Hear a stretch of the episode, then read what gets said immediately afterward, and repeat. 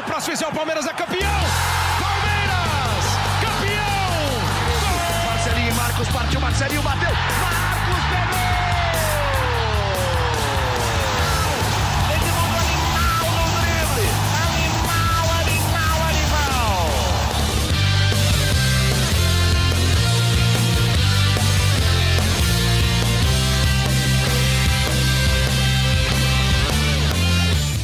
Fala, torcida palmeirense. Meu nome é Henrique Totti. Começa a edição 61 do GE Palmeiras, o podcast semanal sobre o Verdão no GE.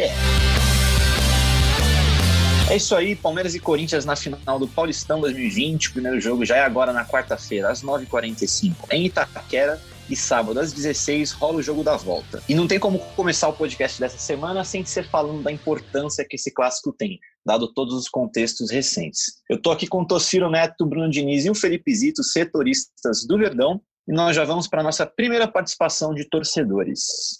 Fala pessoal do GE Palmeiras, tudo bem? Aqui é o Vinícius Henrique de São Paulo.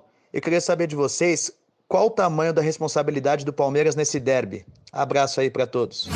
Essa vai ser a nona final de Paulistão entre Palmeiras e Corinthians. São cinco títulos para o Corinthians e três para o Verdão. O último título em cima do Corinthians no Paulista foi em 93, também com o Luxemburgo como técnico. Mas então, vou começar com o Tociro. Começa respondendo, Vinícius, aí, Tociro. Fala, Totti. É, sem dúvida nenhuma, a pressão maior é sobre o Palmeiras nesse momento, né? Porque o Palmeiras vem de um histórico recente bem negativo contra o Corinthians. Em 22 de julho, perdeu na fase de classificação. Aliás, o Palmeiras tivesse pelo menos empatado, o Corinthians teria sido eliminado já do Campeonato Paulista. E agora os dois times se reencontram. O Palmeiras perdeu a final para o Corinthians em 2018. Então, tudo isso que envolve, todo esse, esse contexto, é, aumenta muito a responsabilidade é, do Palmeiras, ou aumenta muito a, a, a pressão sobre o Palmeiras é, nessa partida de quarta-feira e na partida de sábado, na minha opinião. Zito?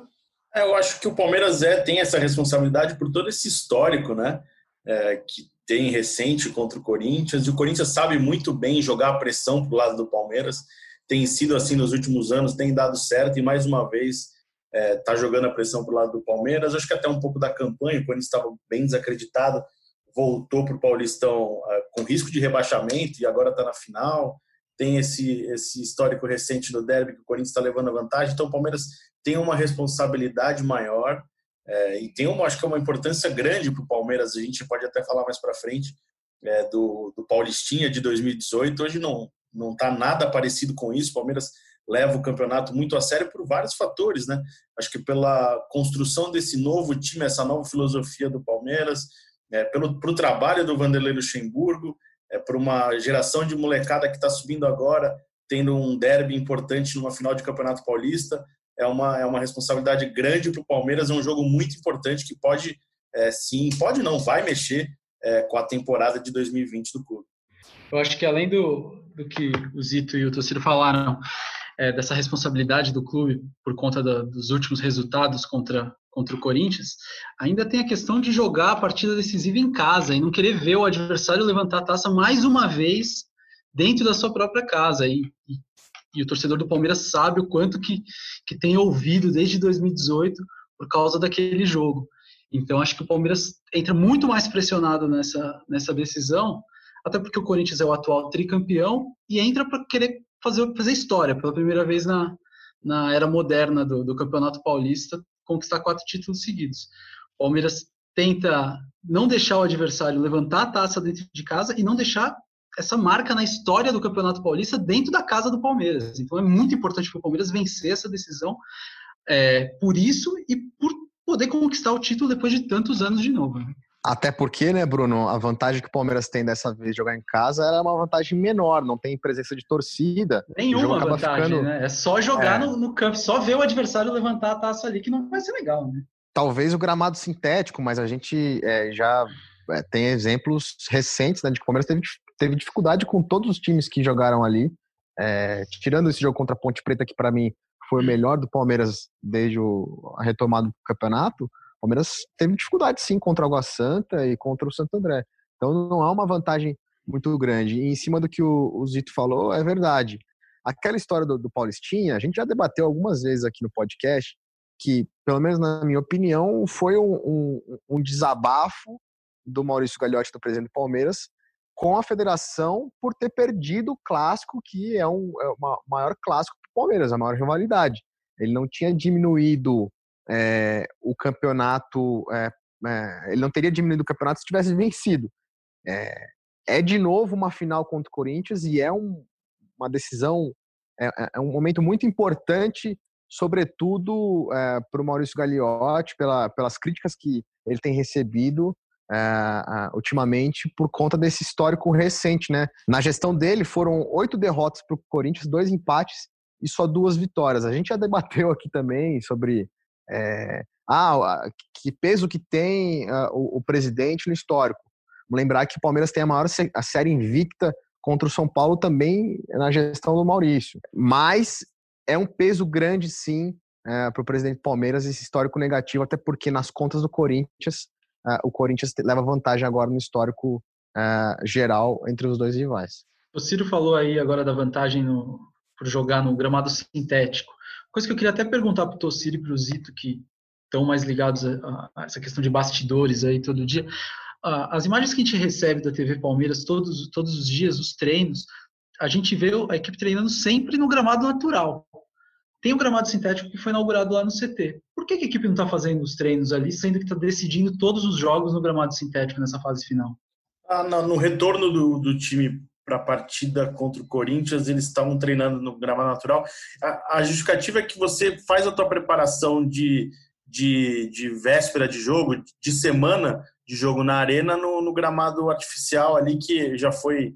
Antes o Palmeiras até tinha a necessidade de ir para o estádio para fazer aquele treinamento, para ter um, um, conhecimento maior ali de gramado, se adaptar mais rapidamente. Eu não, não notei, sinceramente, não notei é, se tem treinado mais no gramado natural ou não. Eu lembro que na, no, quando o Palmeiras fez o primeiro jogo contra o Água Santa, a, a, o treinamento foi sim na, na, grama sintética, mas nos últimos jogos eu não me recordo. O, o próprio Palmeiras fala que é uma coisa muito é, perto do natural. A gente até brincou né, nos, últimos, nos últimos episódios aqui que o que poderia ser uma vantagem esportiva para o Palmeiras por ter um gramado diferente e se acostumar mais facilmente ao gramado não tem sido, né? O Palmeiras tem feito jogos é, difíceis e, bem equilibrados.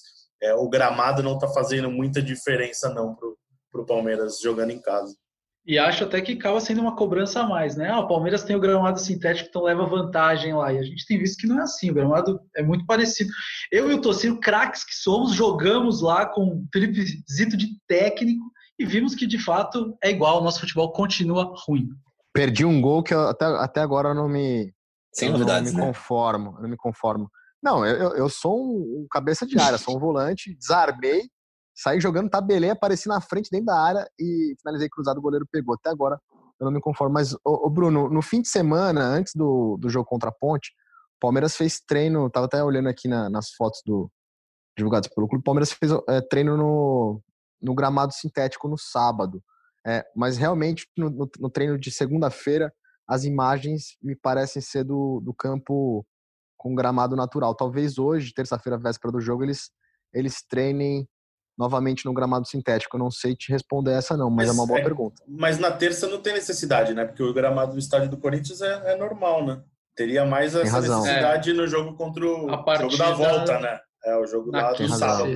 Verdade. É, pode ser então que eles voltem a treinar hoje na grama mais uma vez na grama natural e, e, e voltem depois para grama sintética depois jogo de quarta-feira. E amigos, ainda falando desse Paulistão de 2018, estava vendo a escalação aqui, notei que sete jogadores do Palmeiras que estavam naquela final de 2018, seja no banco ou no time titular, ainda estão no time. Enquanto no Corinthians, são cinco jogadores. De titular, naquela final, jogou Marcos Rocha, o William e o Bruno Henrique, né? Desses três, provavelmente só o Marcos Rocha e o William começam em titular.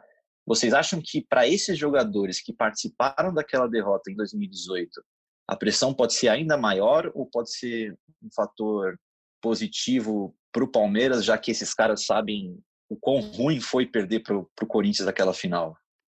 A pressão eu não sei, mas a vontade de ganhar eu acredito que seja, seja tem que, grande. Tem que ser maior, caras, né? né? Tem que ser, tem que ser ao mínimo. Não deixar Ou acontecer medo, de, né, novo de perder de novo. Se é, o que, é o que o Luxemburgo fala, né? O, o medo de perder tira a vontade de ganhar. Tem que ter medo de perder, tem que ter vontade de ganhar dos caras, é isso. É, o, é um Palmeiras e Corinthians final. Para o Palmeiras é muito, muito.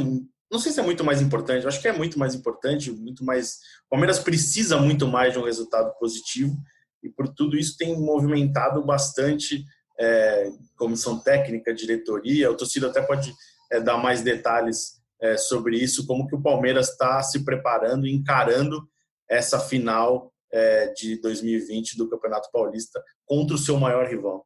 Pois é, como eu, eu, eu falei agora há pouco, o para o Maurício Gagliotti, é, acho que é exatamente a linha que você falou, né? É, não sei se é mais importante para o Palmeiras, mas o Palmeiras precisa mais, né? A, a, a, a, avaliação é de que se o Corinthians perder, é claro que vai ser um caos pelo lado do Corinthians, mas para o Palmeiras vai ser um caos ainda maior, porque o Palmeiras vem de uma, uma derrota em 2018, na final de 2018, vem de um histórico recente negativo, e é justamente, é, pode ser justamente a última chance do, do, da gestão do Maurício Gagliotti de se vingar daquele, daquele vice-campeonato em 2018. E, e, é justamente em cima disso que a diretoria do Palmeiras tem trabalhado com o Luxemburgo. A frase é, que, que, que, se fala lá é a seguinte: é muito mais do que um jogo. Esse duelo com o Corinthians é muito mais do que um jogo. É é, é, no entendimento da, diretoria, o Palmeiras não fez jogos ruins nessas derrotas recentes. É, o Palmeiras dominou o jogo, foi um ataque contra a defesa, mas foi um roteiro muito parecido. O Palmeiras sai perdendo e não consegue é, nem mesmo um empate. É, conseguiu um empate contra o, o, o, Na verdade, conseguiu duas vezes o empate, né? não consegue virar. Conseguiu empate no jogo contra o, Corinthians em Itaquera, um gol do Felipe Melo, e, e um gol do Bruno Henrique no Pacaembu, mas o Palmeiras não consegue vencer é, tem tido muita, muita dificuldade em vencer. Na, na avaliação do, do, do Maurício Gagliotti, é, o que pode melhorar é dedicação, a vontade, a entrega desses jogadores, é colocar um pouco mais o pé do que os jogadores têm colocado. E isso ele já manifestou para o Luxemburgo, eles têm tido conversas diárias.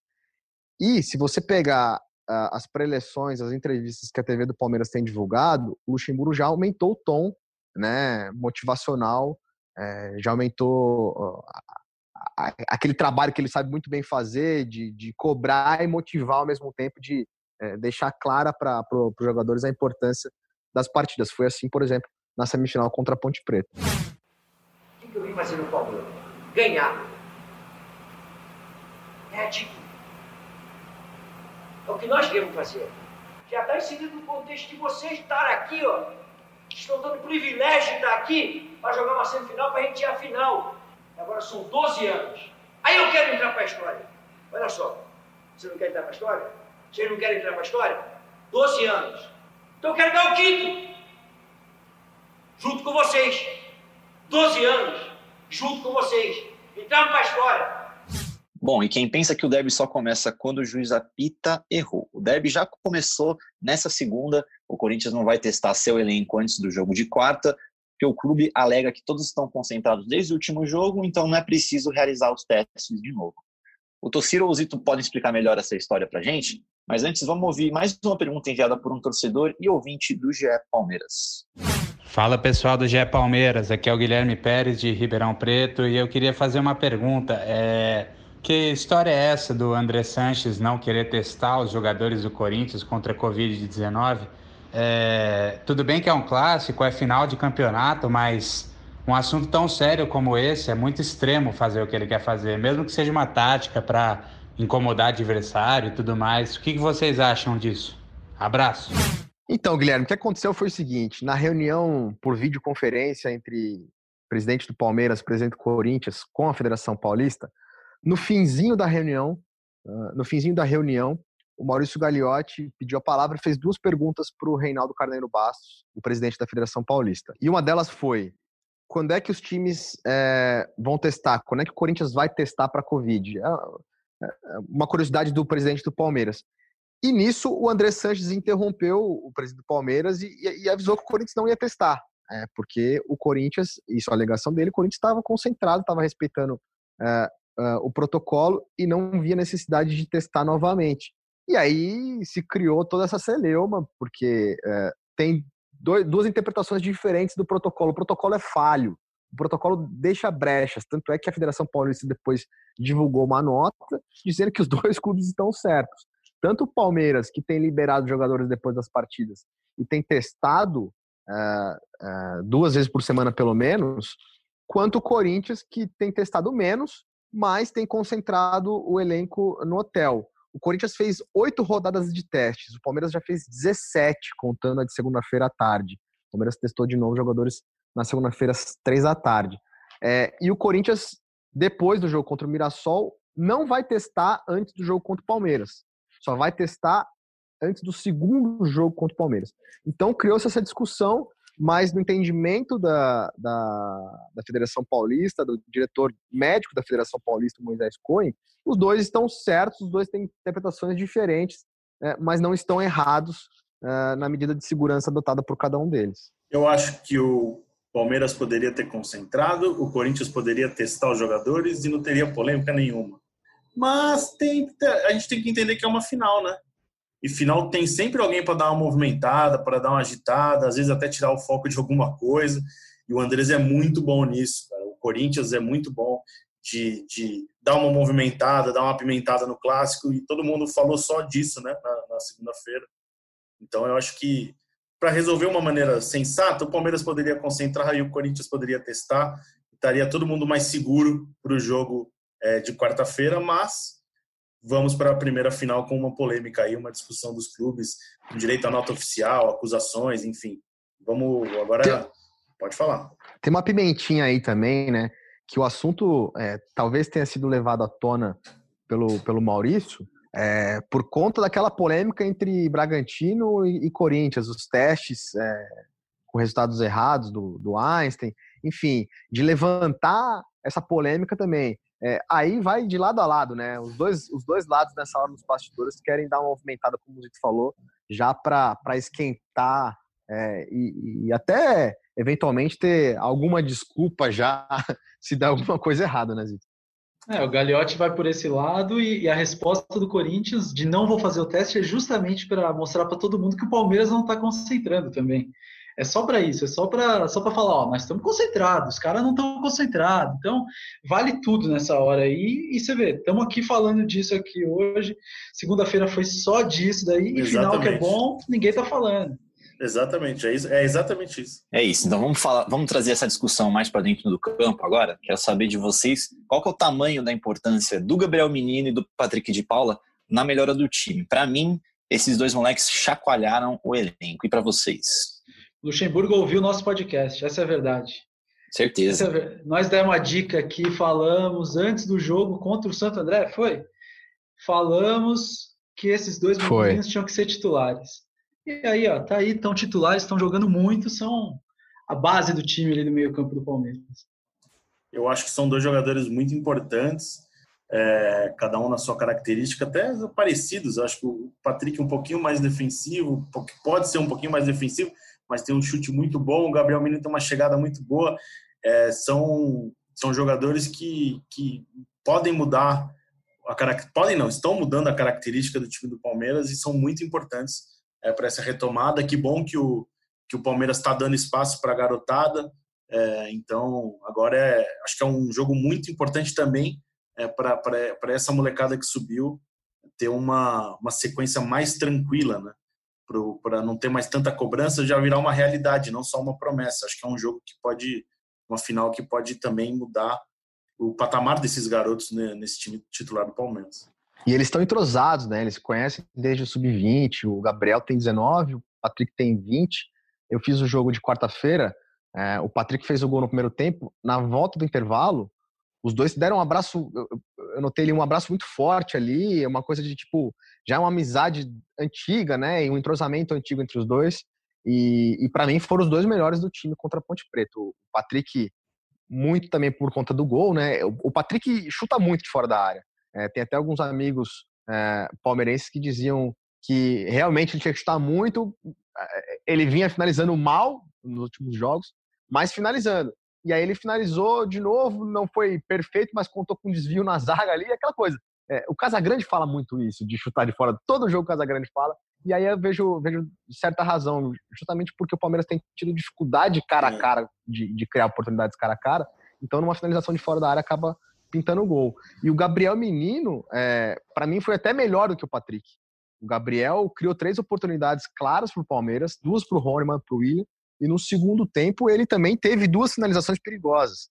Para mim, o Gabriel Menino é, é, não sai mais desse time. O Gabriel Menino dá uma dinâmica muito grande para esse meio-campo do Palmeiras. E tem uma coisa legal nessa dupla aí. A gente estava falando dos jogadores que estavam naquela final de 2018, Campeonato Paulista profissional. Eles já ganharam final de Campeonato Paulista em cima do Corinthians. Então eles, eles gostam desse clássico aí, já estão acostumados a ganhar e quem sabe eles não, não trazem um ar novo aí para esse elenco que está com essa névoa em cima de ah, não ganha do Corinthians. Exatamente, esse Paulistão que eles ganharam foi justamente em 2018 quando o elenco profissional perdeu a final. E para essa primeira partida, o Lucha já vai ter mudanças no time, né, Tociro? Tem mudanças. Felipe Melo está fora, informação que o André Hernan trouxe na segunda-feira. Ele sofreu uma lesão na coxa esquerda, né? Saiu no segundo tempo da vitória sobre a Ponte e deu lugar ao Luan. Deve ser o Luan que joga no lugar dele novamente na quarta-feira, uma dupla com Gomes pela esquerda e Luan, eh, e Luan pela direita. É, o, o, Felipe Melo tem feito tratamento intensivo de manhã, de tarde, de noite, para tentar jogar a final, a segunda final no sábado. E essa zaga, né, Zito, essa zaga também tem um bom entrosamento, né? Luan e Gustavo Gomes. É, é, a zaga que a gente brinca, que o torcedor do Palmeiras brincava, e a gente também brincava aqui nos episódios, a zaga do reservinha, é, campeão, campeão brasileiro de 2018. Né? Naquela época, o Filipão tinha quase dois times, era o time que disputava a Copa do Brasil e Libertadores, e o time que ia jogando o Campeonato Brasileiro, foco mais no, no, no jogo, nos torneios de mata-mata, é, a, a, zaga do time do considerado titular era Antônio Carlos e do Dracena. O Gomes tinha acabado de chegar, jogava com o Luan e o Campeonato Brasileiro, o Palmeiras foi muito bem. Eles construíram uma, uma defesa que não tomou gol por muito tempo, não vou lembrar de cabeça agora, mas foi eles bateram recorde, né, se não me engano, de, de vencibilidade, jogos sem, sem sofrer gols. Então, eu acho que é uma dupla que tem um entrosamento e deu muito certo é, em 2018.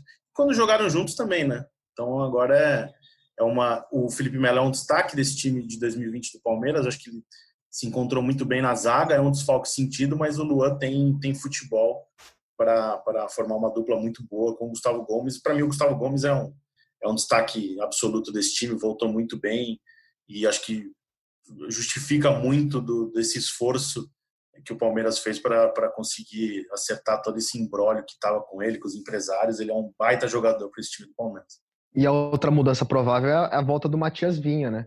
O Matias se machucou contra o próprio Corinthians em Itaquera, sofreu uma concussão, depois passou 24 horas de observação no hospital, é, é, foi preservado, fez trabalhos físicos só, voltou a trabalhar com bola e na segunda-feira, com um capacete especial, treinou novamente com o elenco. Ele deve retomar o lugar que vinha sendo ocupado pelo Diogo. Aliás, o, o Diogo Barbosa não foi mal nesses jogos, tirando um lance é, é, uma disputa pelo contra... alto contra o Água Santa. Ah, e o gol é, também do Água Santa foi nas costas dele, né?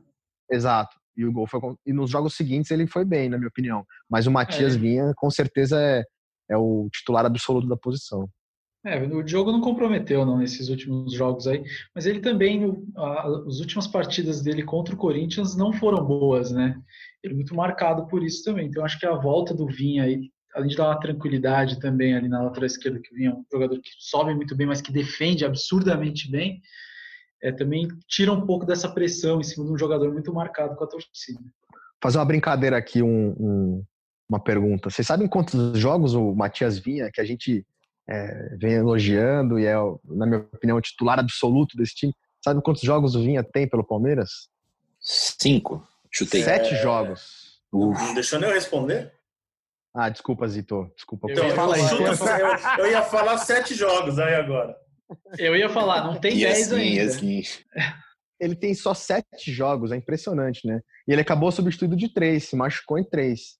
Ele é, um cara muito Corinthians intenso, contra os... né? Intenso, Exatamente. cara, é uma doideira. Ele, é ele já saiu, ele já saiu sangrando de carrinho, de dar porrada na placa, eu acho que uns dois ou três jogos teve esse choque pelo alto. No jogo contra o Corinthians em Itaquera, ele estava jogando bem, né? Acho que ele jogou 18 minutos, ele estava jogando bem.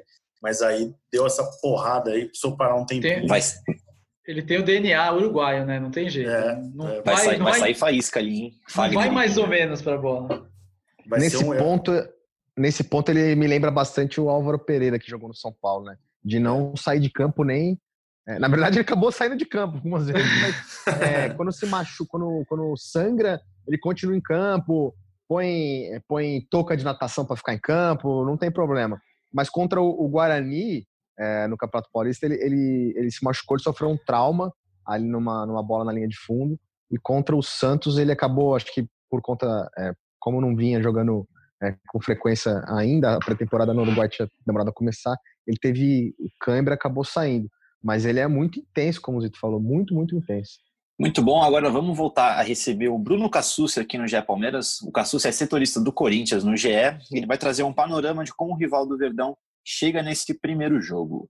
Fala pessoal ligado no GE Palmeiras, que satisfação voltar a falar com vocês hoje para trazer algumas informações do Corinthians para essa decisão. Corinthians que chega nesse derby muito mais motivado e confiante do que no último. A gente lembra que o Corinthians teve uma quarentena difícil, muito tumultuada, com notícias extra-campo.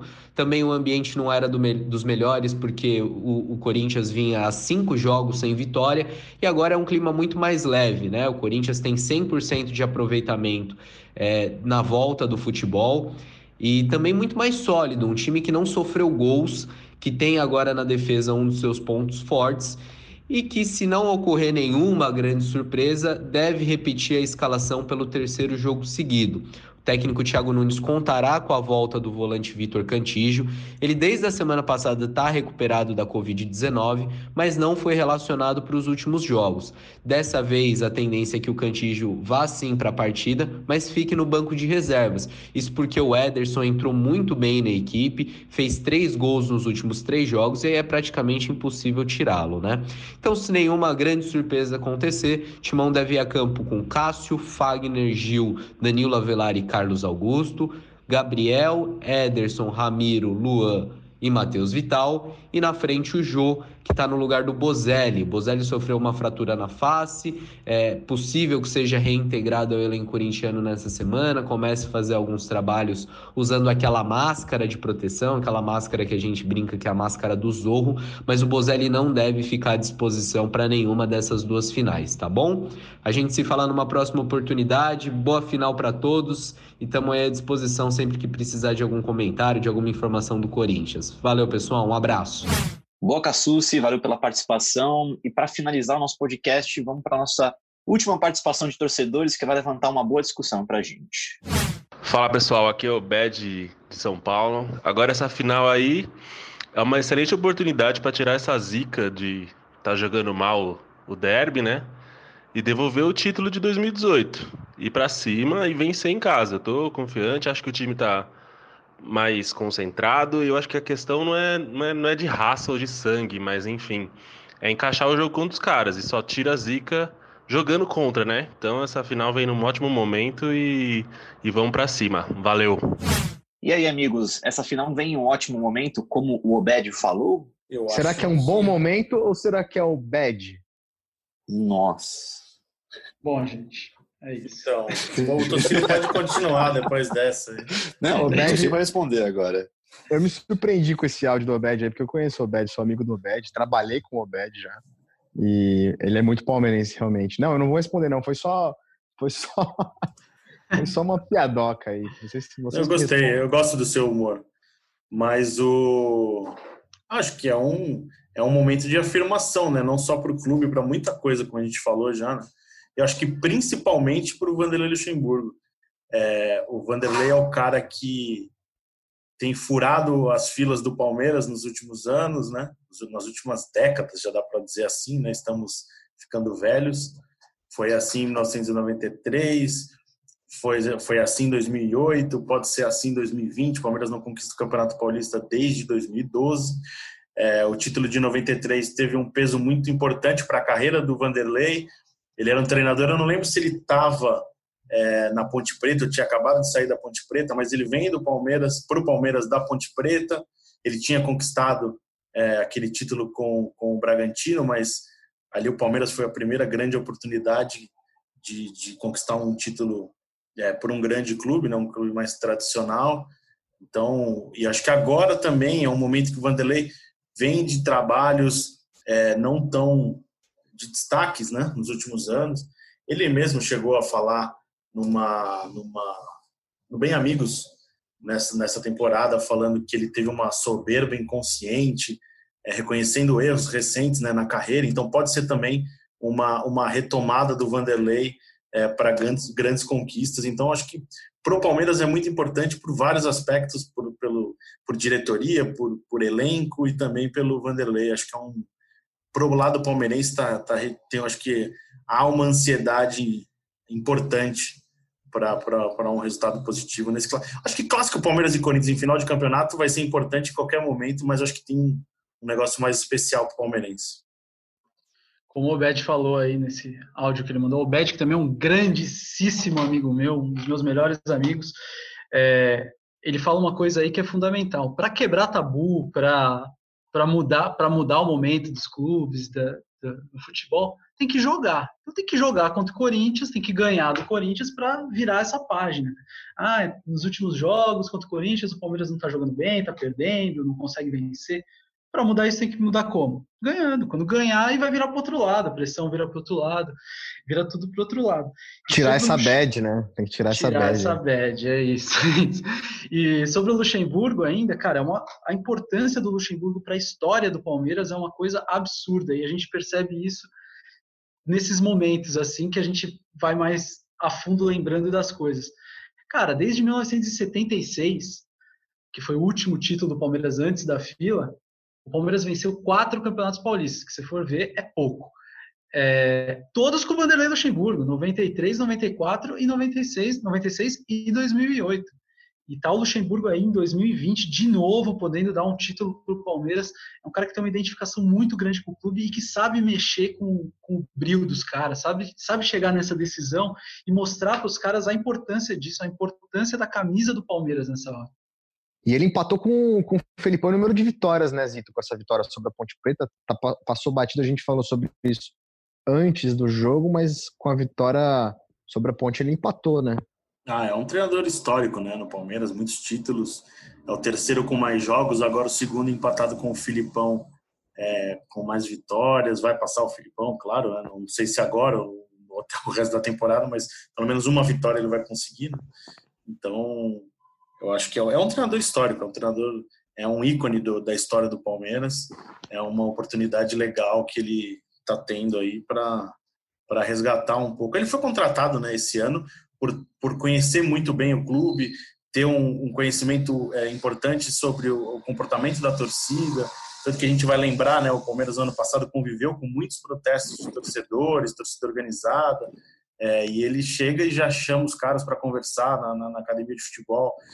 Não sei se é certo ou se é errado, mas ele fez isso, então ele conhece bem como as coisas funcionam no clube. acho que é um, é um Palmeiras tem tem uma, uma oportunidade boa de reencontrar um caminho de título paulista com um treinador que é um capítulo na história do Palmeiras. Como o Diniz falou, o último título paulista sem o Luxemburgo no Palmeiras foi em 76 com, com o Dudu, ex-volante. São 44 anos já, né, gente?